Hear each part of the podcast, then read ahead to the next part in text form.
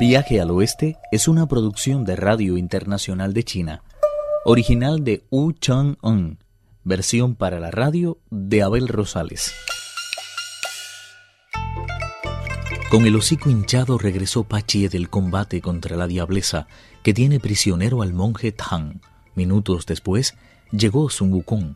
Sin saber qué hacer, los tres se dejaron caer al suelo desanimados. Al rato vieron acercarse por el sur a una anciana con una cesta llena de verduras en la mano. Al verla, el bonzo Shah exclamó esperanzado. Mira, allí viene una anciana.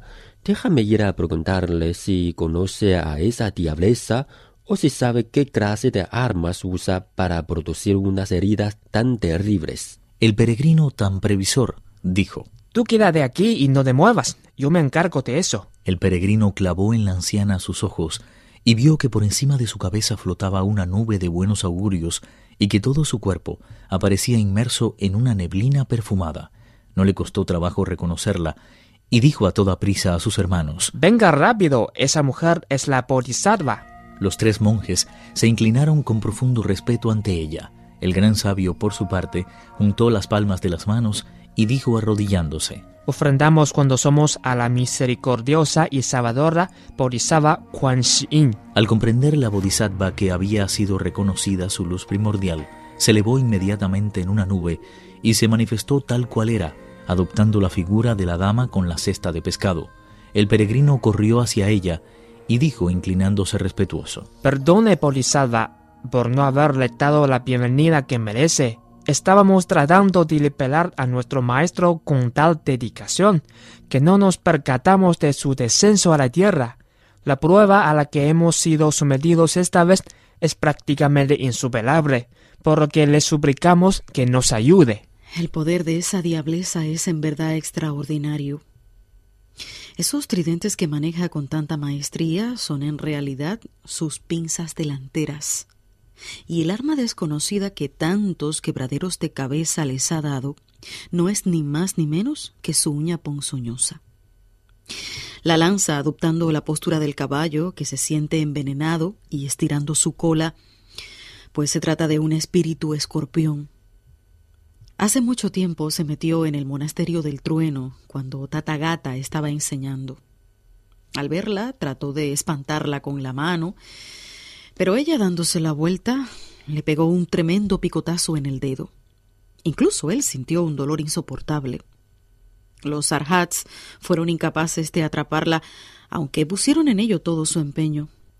Si quieren rescatar al monje Tang, tendrán que acudir a uno de mis discípulos. Yo ni siquiera puedo acercarme a ella. ¿Cómo se llama ese discípulo del que habla? Así podremos solicitar cuando antes su ayuda. Vete a la puerta este de los cielos y pregunta por la estrella de Orión en el Palacio de la Luz. Él los ayudará a atrapar a esa bestia. No había acabado de decirlo cuando se transformó en un rayo de luz brillante que se dirigió a toda velocidad hacia los mares del sur. El gran sabio bajó entonces de la nube y explicó a Pachie y al bonzo Shah lo que tenían que hacer. Shah dijo: Déjate hablar y márchate cuando andes. El peregrino dio un salto y en un abrir y cerrar de ojos llegó a la puerta este de los cielos, donde fue recibido por la bodhisattva Virudhaka, a quien el rey mono explicó. En nuestra peregrinación hacia el oeste en busca de las escrituras, mi maestro se ha topado con un obstáculo demoníaco. Eso me ha obligado a venir al Palacio de la Luz a pedir la ayuda de la estrella del sol naciente. Tengo que ver a la estrella de Orión y pedirle que me ayude a liberar a mi maestro de las garras de un monstruo. Al Palacio de la Luz fue el rey de los monos, y al darse la vuelta para marcharse, comprobó que se acercaba un grupo de soldados, detrás de los cuales venía cabalgando el dios. Todavía lucía su uniforme de gala, tejido totalmente con hilos de oro. Su gorro de cinco dobleces brillaba como si estuviera hecho del mismo metal. Parecía más pulido incluso que el espléndido medallón de jade que le colgaba del pecho.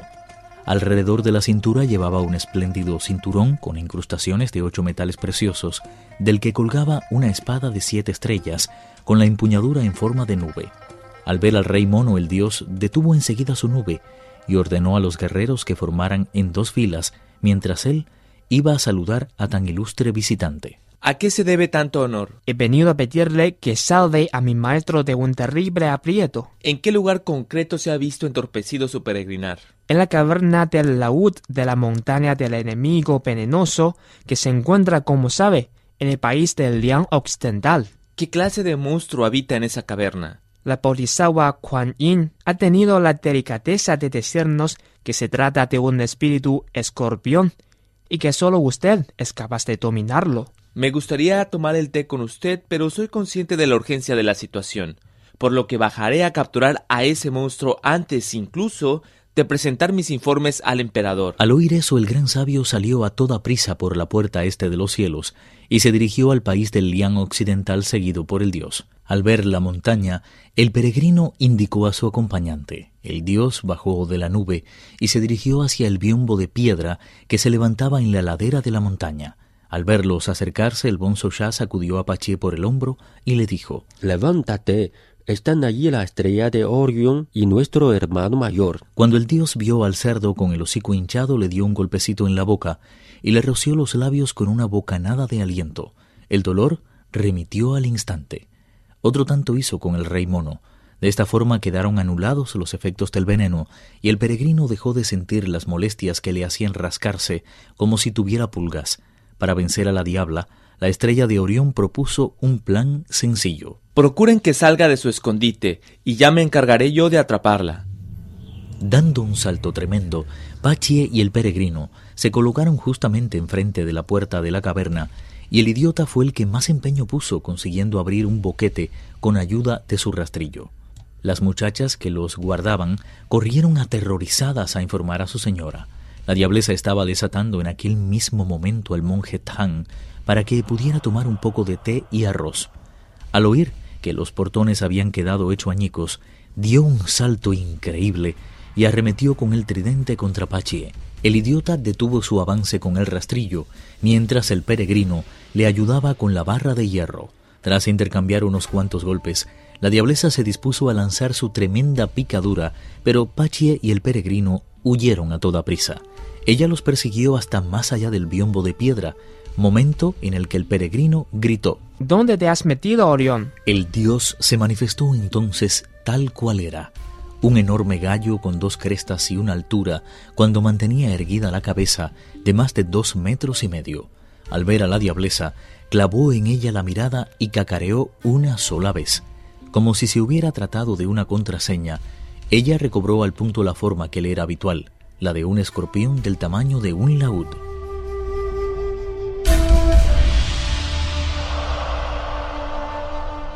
No sabemos de qué recursos mágicos se valió la estrella de Orión para contener la furia del escorpión.